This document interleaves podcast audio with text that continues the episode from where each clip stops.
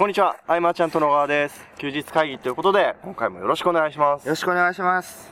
えー、今日はですね、えー11月22日日曜日、はい。11時ぐらいですかね、今は。そうですね。はい。はいえー、大塚駅から少し離れた、うん。あの、公園に来まして、外で外で、の収録と。そうですね。えっと、は昨日がマーチャントクラブ第12回？い。13回。13回ですね。のはいマーチャントクラブがありまして、第、えー、2, 2期目か。2年目に突入でし、ました。満員でね。そうですね。まあまあまあまあ。本当、男性率が高かったですね、昨日も。高いですね、うちはね、はい本当に。はい。その、その流れで今撮っているというわけですけど、はい。何かじゃあ、はい。昨日のセミナーの中で、まあ2016年のはい。はどういうふうにしてこう個人が戦っていけばいいかとはい。いう話をしてきた中で、はい。まあ、ボリュームがちょっとありすぎてね、ね月に持ち越した部分もはい。ありながら、まあ、休日会議聞いてくださってる方にも、どの辺なんかシェアしたいなとは思うんですけど、そうですね。何がいいかな。まあ、あのーいろんな新規メディアっていうのはこれからも出てくるだろうし、はい。えーまあ、時流に合わせて最適な手法は変わると。はい。それはまあ、流行り廃りのメディアがあったりとかいうことなんですけれども、はい。基本はその情報を発信していくメディアであるブログ、まあ、うんストック型のメディアですよね、はい記事が残っていくとでやっぱり SNS で有効なのは未だ Facebook なわけで、うんえーまあブログとか SNS で必須なのがまあメールマガジンだよとはい。やっぱりこの3つを押さえておけば、うんうん。全然勝負ができるとはえー多額の資本を投下している人たちと、えー五分に戦えるというい。かね。うん。なので、必ずその、ブログっていうのはやってほしいなというところと、えーまあ、今後商品を売っていく中で、はい。商品ができてから売り方を考えるとかいうのはちょっと狭いくくりなんで、うんうん。まあ、もったいないことが多いと。はえー日々のその情報発信、えー Facebook で投稿しているとか、えーお客さんの質問とかサポートとか、い。はい。メルマガとかブログの発信、はい。こういうすべての一挙手一投足が、えー制約率につながってくるうんうん。というところで、メルマガでも、えーまだ売るものがないから始めてないとかいう方も多いけれども、事前にどんどんどんどん、えー情報をシェアしていくっていう、その過程があるからこそ、はい。えーより制約していくというか、信頼が構築できるというところで、あの、売り先行で考えてると、ちっともその関係性が育めないというかね。うん。うん。ねあの、昨日の話してる中で、えー、ここは逆にマーチャントクラブで触れてないところだったりするんですけど、僕が聞いてみたいなというところうんうんうんがあったりするんですね。で、まあ昨日の話の中の一つに、その、まあ、自分都合、相手都合の話もあったじゃないですか。うん。で、まあ、メルマガを、例えばその、読んでくれてる人にとって、うん。なんであなたのメルマガを読むの？っていうのは、まあ結構大事な部分だったりするかなと思うんですけど、うんうんうん。たただその逆に、逆に発信する側が、なぜ自分が発信するのっていうのも同じく大事なところなんじゃないかなと。思ってたりするんですけど、そのなんかすごい、すごい基本的なところであって、うん。実はすごい大事なところなんじゃないかなと、なんか最近改めて思ってるところがありますけど。書籍の企画書の時に、はい。なぜあなたが書く必要があるのかっていう質問ははい。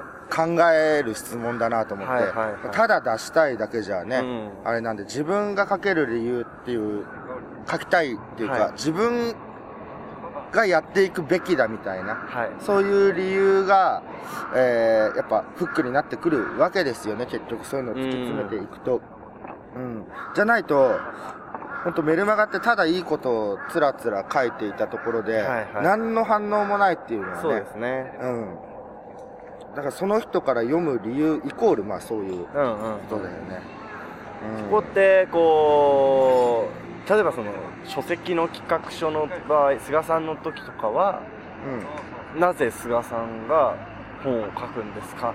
えっと、僕より、り、僕が自信があったのが、はい僕より個人をサポートしてる人は近年いないだろうと。はいはい。だからこそ僕が言えることが、うん。えー人よりもたくさんある。はい。で、僕自身のその目的が当初その、1000人の起業家輩出はい。だったっていうところがマッチして、僕以外はありえないとはいいう自信のもとに。発信をしている。うん。うん。でも、結局その辺って多分あれですよね。そのブログ作っていく中の、プロフィールの部分であったりとそうね。そういうところにすごく関係してくるんじゃないかなと思うんいますし、響くところっていうのは結構そこだったりしますもんね。だあの今本当にブログに取り組まないとって、まあ、毎年僕言ってるけど 去年は去年でチャンスがあって、はい。その模倣記事の外注はい。でどんどんどんどんやってもアクセスを集めることができたけれども、はい。そんなんやっぱり飽きられてしまうし、うんうんうんえーまたかとなってしまうから、まあ、誰が書いているかっていうのが大事になってくるっていうのは、まあ、うん未来予測でもね、はい。去年言ってたけど今後ますますそうなっていってですね。で、専門家の話をやっぱ聞くわけですよ。なので、今の段階で取り組んでいかないとう、ん。もうなんか、出る隙間がなくなってくるかもしれない。はい。で、今は実績がなくても、その、宣言をはいすることによって引きつけることがまだできるんで、えー、実績云々じゃなくてももうスタートをしてね、うんえー自分はこうこうこうなると宣言をした上で、えー実録記を書いていくので、うんあのー上からじゃなくね、えー足並みをみんなと揃えてる感じで、はい。えーなんか読者登録して見てってくださいみたいなはいはい。ことを、まあやれちゃうわけじゃないですか今なら、うんうんうんうんその宣言っていうのは結構プレッシャーかもしれないけど、はい。うん。ぜひ、そうそうね、どんどんチャンスは狭まってくるうん。で、うん。その、王道を避けて裏技をやろうとするけれども、はい。えー昨日も言ったけど、本当王道99%あってこその1%の奇策なんで、ううん、その辺を意識して覚悟を決めて取り組んでほしいなと。うん。で、ブログをやらなきゃっはい。ていう、まあ、やった方がいいわけですけれども、はいメルマガも絶対セットだよというところでね、そうですね。うん、本当にメルマガ、あ、で、昨日僕メルマガがはい。本当に大事だよと。い契約してない人、手を挙げてください。まずもう契約してしまえばもうブログ作るしかないとか、はい連動させるしかないってなってくるって話をはい。した後に、はい。メルマガスタンド契約しましたと。黒石くんから連絡がありまして。へうん。ー黒石さんのちょっと見てみたい。ああいうの嬉しいです、ね。はい。はという話が、まあ、触りの触りですけど、という、まあ、うん大まかなマーチャントクラブがありつつ、い。うん。なんか一つ、一つというか、すごく面白かったのが、あの、まあ、今日ゲストがいるんですけど、うん。そのゲストの方がですね、最近こう、iPhone のアプリを作ったとう。いうところで、その、事前に連絡ももらって僕も、まあ、登録だけしてたんですけど、はい。改めて使い方を説明してもらう中で、あ面白いな、みたいな、とか、あとうんうんスマ、スマホってすごいなっていうのを、スマホすごいね。すごいですね。改めて感じてたりもするんですけど、今こう、もう何でもできる、はいさっきも大塚のその近くの公園ってし、はいシリではい。言ったらもうバーッと出てくるみたいな。で、ポンと押せば地図になってはい案内もしてくれてとか、はい。スマホすごいし、いろんなもう面白いアプリもある中で、で、はい。また、イカイさんがね、ね面白いアプリを作ったっていうところがね。じゃあちょっと健太とイカイさんで、はいその辺の話をはい。わかりまし。したてもらえたらなと。いかりさん、こんにちは。あ、こんにちは、いかいです。い 今日もありがとうございます。や、ありがとうございいます。初めてゲストという感じで出演させていただいて光栄です。えっと、早速なんですけど、はい。えー、いかいさんがリリースした、えーまずアプリの名前から教えてください。あ、はい。えっ、と、まあ、今、えっ、と、弊社で作ったアプリは、まあ一応 iPhone アプリ。まあ、はちょっと iPhone 限定にはなるんですけども、はいえー名前が B フレンドという、えっと、書き方、あの、B 同士の B に、はい友達のフレンド。そうですね。でで、B フレンドフレンド。まあ、えっ、と、カタカナではい検索していただいても大丈夫。はいはい。じゃあ、はい。iPhone の、えー、Apple Store で、そうですね。B フレンドで APP 検索。ストアというところから、はいえー B フレンドで検索していただけると、えー友達と偶然出会えるアプリとはい。いう形で、まあ、サブタイトル的な感じでついてますので、はいというアプリをリリースされたということはいですね。そうですね。で、そのアプリは何ができるのかというのは、まあ今、サブタイトルでもあったように、はい。友達と偶然会えると。はい、そうですねつ。まりどういうことなのでしょうか？はい。えーっとですね、はいその B フレンドというアプリを立ち上げると、はい。あの、まあ、あの、最初は友達、まあ、えっ、と、今、LINE とかで、まあ、あるような形で友達と繋がることができるんですね。はい。なので、えーまあ、仲のいいお友達とか、まあ、あの、たまに会うお友達でもいいので、はいまずはそのお友達と繋がっていただくと、はいアプリ同士で。うんうんで、その繋がってる友達と、えーまあ、アそのアプリを起動してるときに、はい自分の近くに、うん。うん。そのお友達が来たときに、はい。例えば半径1キロ以内とか、うんうん半径3キロ以内とか、はいっていう中に自分の近くにその友達が来ると、はい。えー iPhone の方にはいプッシュ通知で、うんうん何々さんが近くに来てますという通知が届きます。はい。はい。昨日、まあ僕もあの、えー名古屋から、あのー東京の方まで来て、はいあのー池袋の駅に着いたところで、はいえー小川さんが近くに来ていますと。ああ、そうなんですよはい近くにいるんだなってわかるんですね。そうですそうです事前にアプリだけ入れてって友達、イカイさんしかいなかったんですけど、とその時うんうんは。で、イカイさんが近くに来てます。あ、イカイさん今日来るんだと思っうん。うん。て。で、つ通知が来ましたって思わずやっぱメッセージ送っちゃいましたかああ、なるほど、なるほど。はい。で面、白いよね。あれ面白いのが、LINE と、はいなんか S、なん、なんていうんですかね、えーはい GPS 付きの SNS みたいなのが一緒になったようなアプリそうですね。うんかなと思って、例えば、えー今、あの、一人で、なんはいかご飯を食べたい気持ちですみたいなのがちょっと簡単に選べて、そうですね。で、今何、お腹空いたわ、みたいな一言が出せるじゃないですか。はい、出せますね。はい。で、それがブーンってこう、近くにいますって連絡が来るので、はい。そしたら、あ、じゃあ連絡しようかなって気持ちになりますよね。なりますよね。そうなんですよ。これが別にどこにいるかわからない人だったら連絡しないじゃないですか。うんうん一。人で松屋行ってご飯食べようってなるじゃないですか。半径5キロまででしたっけ、今？そうです。今、半径5キロまで最大で、はいはいえっ、と、見ることが、あの、通知を受けることができるので、ははいい、5キロ以内に、まあ、友達がいれば、はい。声をかけやすく、まあ、5キロであれば、はいまあ、車であったり、電車であったりですぐ会える距離なので、うんうんうんはい。まあ、あの、ぜひぜひそういうのでじゃあ事務所のメンバーが登録してたら、はい事務所と僕のうちってまあ1キロぐらいじゃない？そうですね。あ、誰が事務所に？そうですね。わかるね。わかる。あ、東久留米に近づいてきた。近 づ近づいてきたっていうあで、あのあれですよね。はいあの例えばし、あんまりこの、が家の近くであるとか、あの、学校の友達同士で友達になっててとか、職場で同士で友達になってて、毎回、毎日ブブブブっていっぱい来るとうざいじゃないですか。うんうんうんうん。なんでその向こうエリアみたいなのが設定できて、あ、向こうっていうのはない。あの、通知来ないエリアあー、なるほどなるほど。の設定できたりもするんで、まあ、知られたくない場所のところはそう設定していった方がいいですよね。実家のところら辺はオフそうです。したり、自分の住んでる、まあ、自宅だとか、はいまあ、学校、職場が、まあ、メインになるとは思いますけども、うんうんうんを、えっ、と、向こうエリアに設定をしておくと、はい頻繁、あの、全く一切通知が来なくなるので、もちろん相手にも、その自分が今どこにいるかは知らされないので、はいあの、全然大丈夫です。なるほどですね。はい。うーんで、その、イカイさんとしては、どういった方に使ってもらいたいアプリかな。そうですね。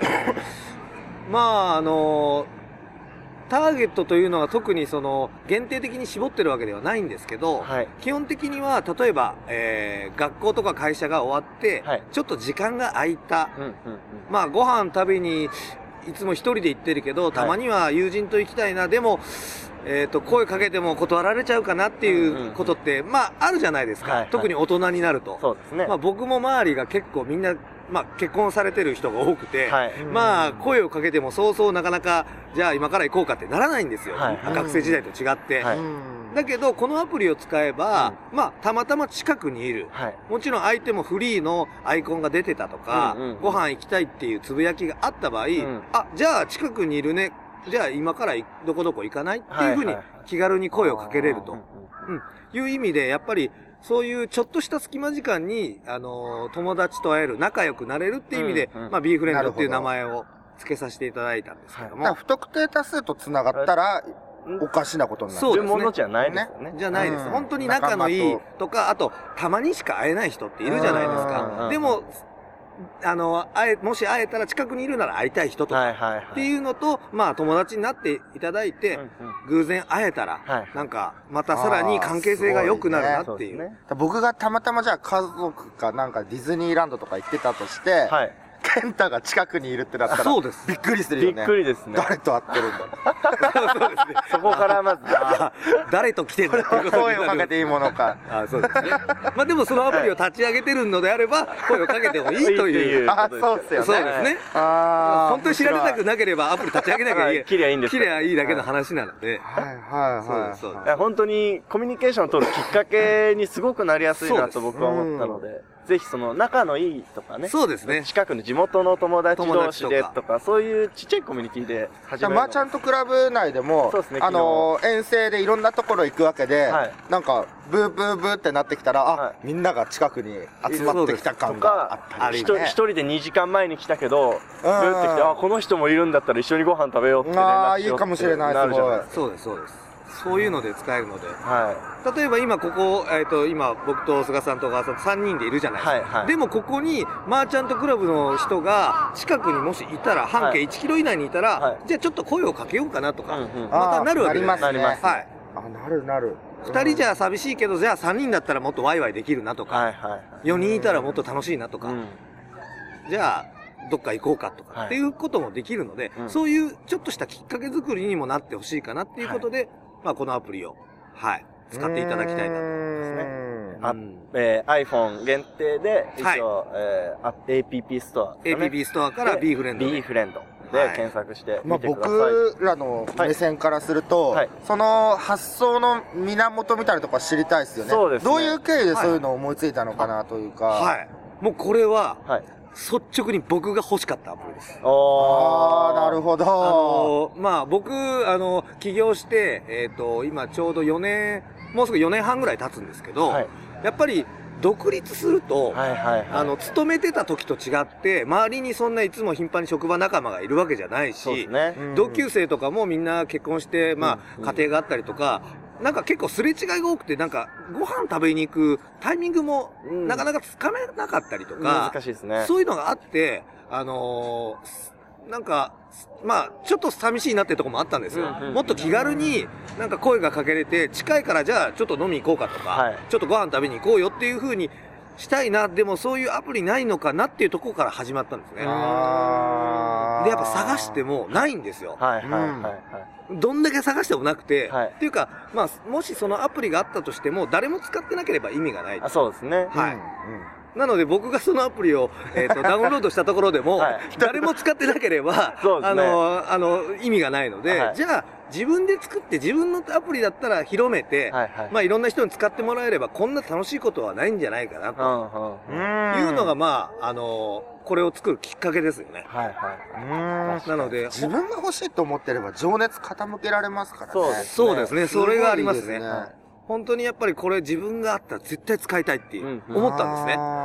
で、いろんな人と繋がって、いろんなタイミングで、じゃあ、あ、今日はあの人とご飯が食べに行けたってなると、うん。すごく多分自分としてもちょっともう嬉しいので、はいはうんそういうためにちょっと、い。なるなるほど。もう試行錯誤ですね。えーこれ作るのも、まあやっぱ結構、えっ、と、構想を練り始めたのが6月から、今年の6月で、はい。はいまあ、えー着、着手したのが7月の、まあ、上旬ぐらいからなんですけど、まあ、約4ヶ月ちょっとかかって、はい。